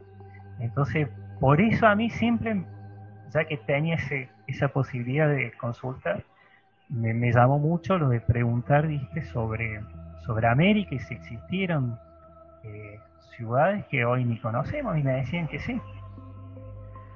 Increíble, impresionante. Em, y, bueno, queda esta curiosidad para todos ustedes, amigos, que nos ven de Perú y para que vean que en, Argentina pues hay otro characato, ¿no? Y curiosamente, mira la ciudad del agua, acá también el milagro. de mucha conexión. yo, la verdad no sé qué puede haber pasado ahí, o sea, porque hay esa resonancia, ¿no? Estar en el mismo nombre, eh, serán nuestros mismos eh, hombres este, andinos que ocuparon estos sitios que fueron bueno, dejando sus conocimientos, ¿no? A lo largo de la Patagonia Argentina también y como estaban en Perú, en Bolivia, éramos una gran comunidad, nos parecemos mucho también allá. y bueno, y se dice también que eh, eh, hasta Argentina llegaron hasta la música, ¿no? La música de la, de la colonia, pues el yarabí llegó hasta allá, e incluso Argentina, Perú, han estado muy unidos, ¿no? Durante mucho tiempo, ancestralmente y colonialmente. Así que qué curioso nos traes esto, de verdad. Me impresiona. Sí, y pasa que acá eh, hubo, viste, una conexión. Y bueno, aparte acá, eh, ya sea los comechingones, los antipines, tenían contacto con, con bueno, con, con otras civilizaciones, viste, americanas. Que eso es lo bueno. Y el nombre Characato seguro que, bueno, debe venir de ahí. Sí, sí. Pero hay una historia detrás mucho más importante. Sí, a mí suponete ahora, eh, con esto, viste, de que están cerradas la frontera, que no te dejan salir, pero a mí me han cortado un viaje, viste, por distintos lugares, porque a mí me gusta, suponete, ir a un lugar y preguntar y tener un montón de contactos, o de, percepciones, o a través de tercer ojo, y bueno, sí, me quedo ahí. Por eso me, el canal tuyo, viste, siempre digo, me encanta porque lo de las chincanas a mí es otra cosa que me llamó y me han contado un montón. Porque, ¿qué pasa? No todas las, las chincanas, eh, porque ¿qué pasa? Los jesuitas a lo mejor veían salir de una cueva, viste, eh, a un ser que no era como somos nosotros, ser de, fisonomía humana, y ellos decían, uh, no, el diablo, salió el diablo, vas a saber. Entonces, dice que en realidad lo que esos después llamaban Salamanca eran también, algunas sí, ¿viste? eran lugares donde iban y hacían, eh, tenían esa conexión con los dracos o, a través de ese lugar conectaban con, con esta entidad oscura, pero otras no, eran nada que ver, eran lugares, viste, donde tenían, existía un portal y entraban y salían seres y los aborígenes, todos los nativos convivían, viste, con ellos, y para eso era re común, nada más que Después, bueno, el jesuita o ya un poco la religión es como que los, privó un poco de, ese conocimiento. Porque yo digo, como que a mí, suponete personalmente, el camino de las personas que lo hagan como, bueno, con la libertad que tienen y con su libre albedrío. Pero ya cuando una religión se mete, viste, con otras cosas, prohíbe o intenta prohibir, viste, otras creencias, otras cosas, entonces bueno, ahí sí no es bueno porque está frenando la evolución de, la otra persona y también de los que siguen a eso. por eso digo, pero bueno, hay una cuestión que ah, como los orígenes álmicos pueden ser muy, muy distintos, me hablaban que también por eso hay mucha diversidad de opiniones y hay gente que a lo mejor en otra vida no aceptaban viste la opinión de otro y en esta viste eh, vienen a revertir algo que hicieron en otra vida porque no se aguantaban viste que otro piense distinto. Entonces como que bueno vienen a, revertir una situación viste de no aceptar la opinión. Entonces porque a lo mejor por eso digo en esto hay que ser más abierto y no sé si mucho problema si si en tal lado aprendieron que eran 22 dimensiones, porque el objetivo siempre es el de respetar el libre albedrío de la otra persona y no violar la libertad que tiene la otra. Por eso hay los karmas. A mí dice que karma en realidad es un nombre que se le pone más acá que en otras dimensiones, porque en otras dimensiones se lo ve de otra manera. O sea, si acá si una persona, viste, como cualquier terrestre mata a otro a otra persona, lo va a la, justicia terrenal, ¿viste? Lo va a condenar, lo va a meter preso, bueno. Y en otros lados no funciona así tal cual como en la Tierra, o sea, eh, porque bueno, al, ser otra cosa es como que no existe un tribunal que, que va controlando de todo lo que vas haciendo. Entonces es como que el alma sola cuando desencarna, ¿viste? toma su conciencia original y a veces sí, ¿viste? puede tener un maestro que te, lo guíe y le diga, bueno, mire, eh, si vos querés seguir evolucionando, a lo mejor le da, ¿viste? Dice, mire, yo te aconsejo reencarnar, pero en realidad la encarnación siempre es voluntaria y el que toma la decisión es, la esencia divina de cada uno, ¿viste? Dice, bueno, a ver, no, no aprendí eh, lo que es, no sé, respetar a otro, respetar otras ideas, entonces, sola, viste, ya se ofrece. Y en realidad, eh, no es que tan, tan poco, viste, encarnado. Si uno tiene, a lo mejor dice, tengo 3 millones de años, suponete, álmicos. Y, y hay personas que creen que si tienen un montón de millones para entender nosotros, en realidad es otra, otra forma, viste, hasta de, números. ¿eh?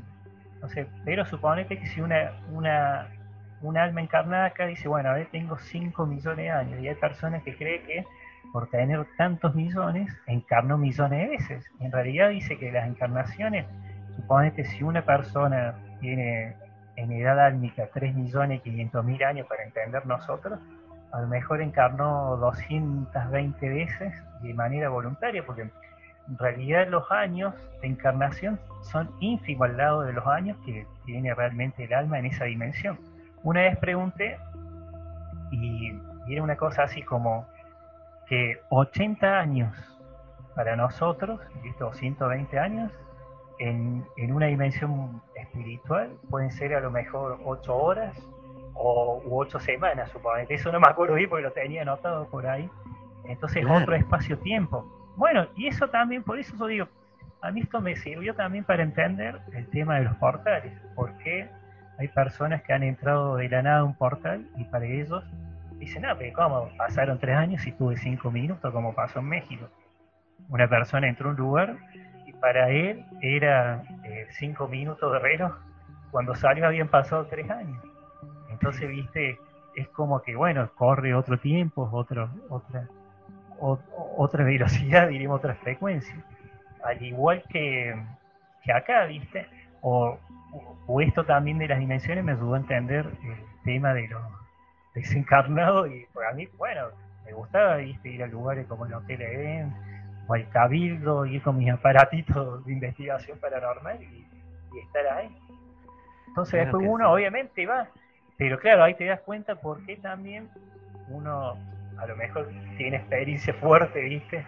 porque bueno, uno conecta con almas que todavía no, han ido a su dimensión, no han regresado a casa y están atrapados, ya sea por lo material o algo que les quedó, entonces no, no quieren ir, ¿viste? Y se quedan ahí, entonces uno cuando sale a hacer investigación paranormal, eh, los cruza, y uno realmente si los puede escuchar o ver, en realidad a lo mejor te piden ayuda, me tocó un caso hace poco de una persona que creía, bueno, a veces sí, obvio, recibía como muchos pinchazos en el cuerpo, ¿viste? Cuando dormía. Y bueno, y en realidad que era, esta persona había elevado la, frecuencia vibratoria, Entonces, bueno, uno cuando eleva la frecuencia, cuando medita, ¿viste? O sea, despierta bien su interior, como que también es como que se prende una luz. Y ahí dice que estas entidades, porque la cuarta dimensión convive con la tercera muchísimo, por más que la cuarta es más, diríamos, estética, pero está en mucho contacto.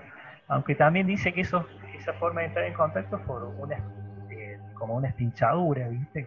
Que hay, que existe entre las dimensiones, por eso hay, o había mucha interferencia. Entonces esta persona se había hecho, bueno, una, una limpieza y, sentía como pinchazo en el cuerpo de noche, claro. Una persona se puede hacer una limpieza, pero a lo mejor su casa está recontra, viste, llena de larvas astrales, o bueno, o los seres estos interdimensionales que son como los seres sombras, ¿viste? que algunos les pueden llamar. Entonces, esa persona, obviamente, que si era su, va, si esa entidad se alimentaba de esa persona, es como que se enoja y le intenta atacar, pero como no le llega ese ataque físico directo, como que a lo mejor la persona lo puede eh, percibir como pinchazo, ¿viste? Porque a lo mejor le tira mano. Bueno, hay, hay personas que con una Kinect, ¿viste? que bueno, era un juego, pueden ver eh, eh, figuras.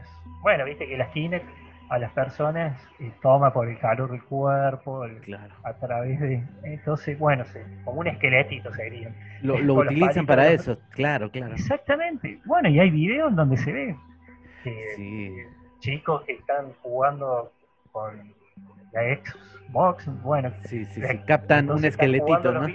y el esqueletito al lado y uno que le intenta ahorcar. Entonces, bueno, hay un montón. Pero bueno, esos son eh, espíritus que, bueno, son almas atrapadas o también eh, por algo el término alma en pena no está puesto por casualidad, ¿viste? Hay almas que están ahí que o, realmente están muy apegadas. Me ha tocado gente que ha tenido pegadas, ¿viste? Almas de personas que fumaban muchísimo. Ah. Entonces, viste, como que se apegaron mucho al, cigarrillo, otros al alcohol. Y, bueno, y otros que ni se dan cuenta, viste, que lo tienen. Pero bueno, hay, mucho.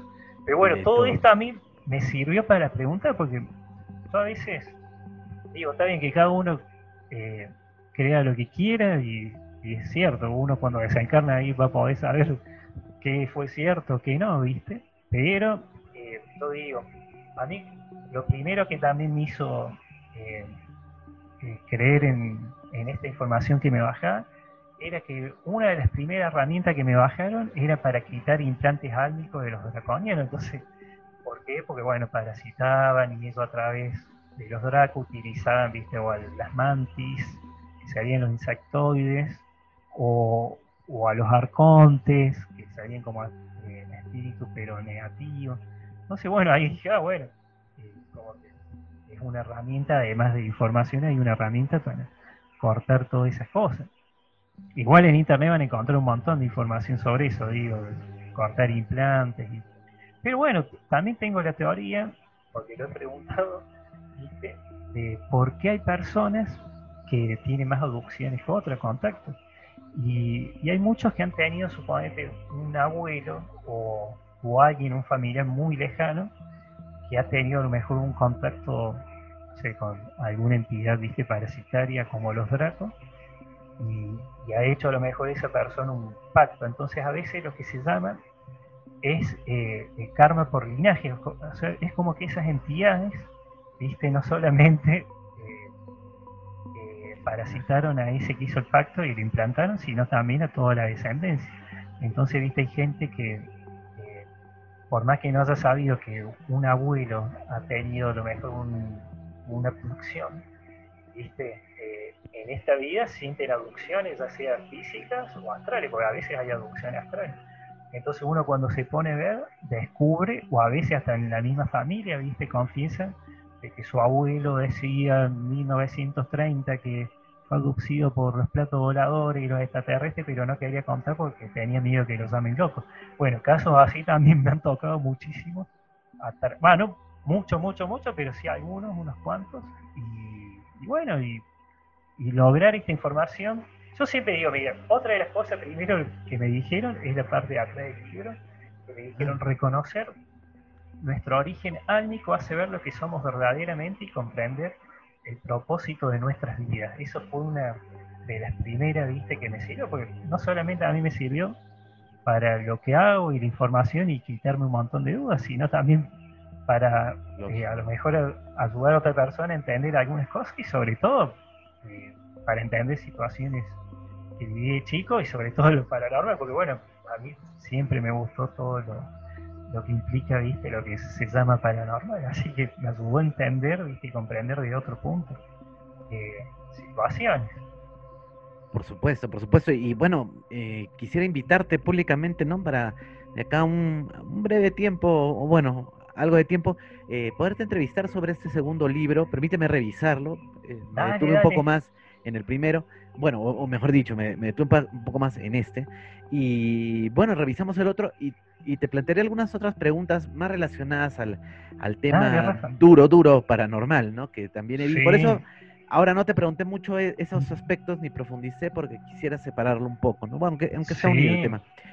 Eh, pero bueno, bueno, bueno, Fede, eh, te agradezco mucho la, participación que has tenido, la paciencia para explicarnos prácticamente desde cero. Algo he escuchado sobre las dimensiones, pero realmente ha sido muy puntual y creo que ha sido muy educativo para todos nosotros conocer cómo se comporta de pronto este otro plano eh, o cómo, cómo está estructurado y la información que has recibido realmente eh, coincide con algunas otras em, informaciones que información cruzada que hemos tenido, así que pienso que está, está muy bien la información que has recibido, que has afinado durante todos estos años y obviamente y lógicamente por la eh, cantidad de casos que has atendido y la práctica hacia el maestro también, entonces por ahí va. Yo quisiera invitarte, eh, que no, a que nos invites, vale la redundancia, a poder hacer contacto contigo, cómo ubicarte y que nos brindes tus, tus direcciones, y las recomendaciones del caso. Sí, por sí. bueno, mira, eso siempre algo que me olvidé de decir que yo de los toltecas nunca supe nada. ¿Allá? ¿Ah, y vos sabés que un amigo que es un estudioso de los toltecas, bueno, de toda la sabiduría me decía justamente que muchas de estas, eh, bueno, los toltecas, bueno, y otros otras civilizaciones que él estudiaba, eh, me decía que dividían también a las dimensiones a veces así, como, bueno, a veces no, así directamente. Bueno, y después otras cosas que están en el libro que le, había cerrado mucho. Bueno, eh, obvio que la próxima me avisas y, estoy con gusto. El otro sí tiene mucho, ya porque bueno, a mí me encanta también lo paranormal, lo de los ovnis. Ahí toco mucho también otras cosas más duras. Y lo lindo que tiene los dos libros que, además de tener toda esa historia, también tiene la parte, cuento de qué, eh, o sea, cuento, viste, qué hice yo para zafar de alguna situación, suponete paranormal. Entonces, lo tengo ahí como la parte también de, la ayudita, diríamos, para saber en caso de tal situación, puedan, viste, puedan saber cómo, por lo menos, a mí, cómo me sirvió. Por eso siempre digo, esta es la información que me bajó de acuerdo a cómo pregunté, ¿viste? Y, para que sea claro para mí, entonces lo digo, si me fue claro para mí, me es fácil transmitirlo, ¿viste? Entonces por eso también fueron muchos años de, entender, ¿viste? ¿Qué me decía? Lo bueno que fue siempre directo. Así que, pero bueno, eh, sí iba a ser un gusto. Y bueno, vos me dices y listo. Y bueno, la forma de contacto es a través de la página eh, www.frecuenciadelalma.net en Facebook, eh, FedEx Cabalín, Instagram, Frecuencia del Alma. Eh, yo, viste, utilizo mucho, bueno, no mucho el Facebook, pero eh, preferentemente, viste, las personas, o sea, prefiero el Facebook y las personas me escriben. Pero bueno, no soy tanto de subir, pero sí eh, subo, viste, algunas cositas ahí o al Instagram. Y también tengo una app que es Vida Más Allá de la Muerte que le pueden, es para Android, así que ahí también hay mucha mucha información. Y bueno, que escriban y ahora mismo me la bajo, nos la vamos, nos la vamos a bajar en tiene y ahí tiene, tiene vida, bueno ahí se van a dar cuenta, vida más allá de la muerte para Android, porque esa la armé yo, no, no, no la hice para el otro sistema. Eh, bueno, para Android, ya me la voy a bajar. Ahora mismo me la bajo, ¿ah? Bueno, ahí van a encontrar, viste, ejercicios eh, para eh, conectar con ciudades de la quinta dimensión, otro para potenciar el interior. Así que ahí está bastante complejo. Igual el Facebook no es que no le doy mucha baliza, subo cosas. Pero bueno. Eh, ¿Kumini? ¿Kumini es esa? ¿Kumini? Ah, claro. Bueno, Kunimi. Estilo de K-U-N-I, eh, N-I-M-I, Kunimi.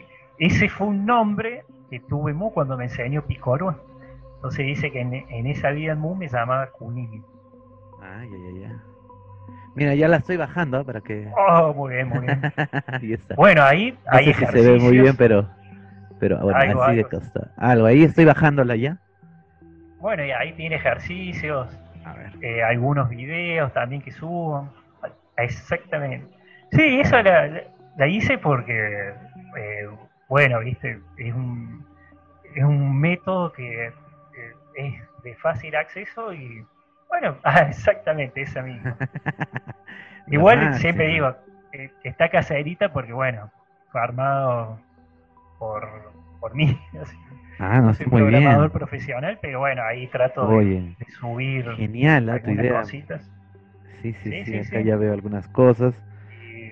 Y, en la página, bueno, a la que le doy más baliza de la página, porque también, viste, ahí pueden tener un montón de, información y acceso. Además, hay muchos videos de, de otras eh, de otras vidas, o sea, información de vidas pasadas. Eh, bueno, hay varias cosas. Ya la estoy revisando, ya la estoy revisando. Sí, qué divertido. Ya, perfecto. Bueno, acá está, nos la bajamos para estar en contacto contigo. Y bueno, Fede, te, agradezco una vez más por la, la deferencia, por haber venido al canal y compartirnos esto. Y ya estaremos hablando entonces una próxima vez sobre los fenómenos paranormales. Déjame revisar tu libro también y profundizar un poco y a ver cómo, cómo lo vamos armando. Pero te agradezco, hermano. Y bueno, un saludo para toda tu gente por allá y para Characato, como no, nuestros. Oh, bueno, muy bien, Rafa, un saludo grande para todos. Oh, están ahí. Sí, no, aparte. Me he quedado con eso, pero ya no. Un gran lugar. No lo voy a superar, no lo voy a superar. Oye, Bueno, Fíjate, igual, amigos, también ustedes, cuídense mucho. Estamos en contacto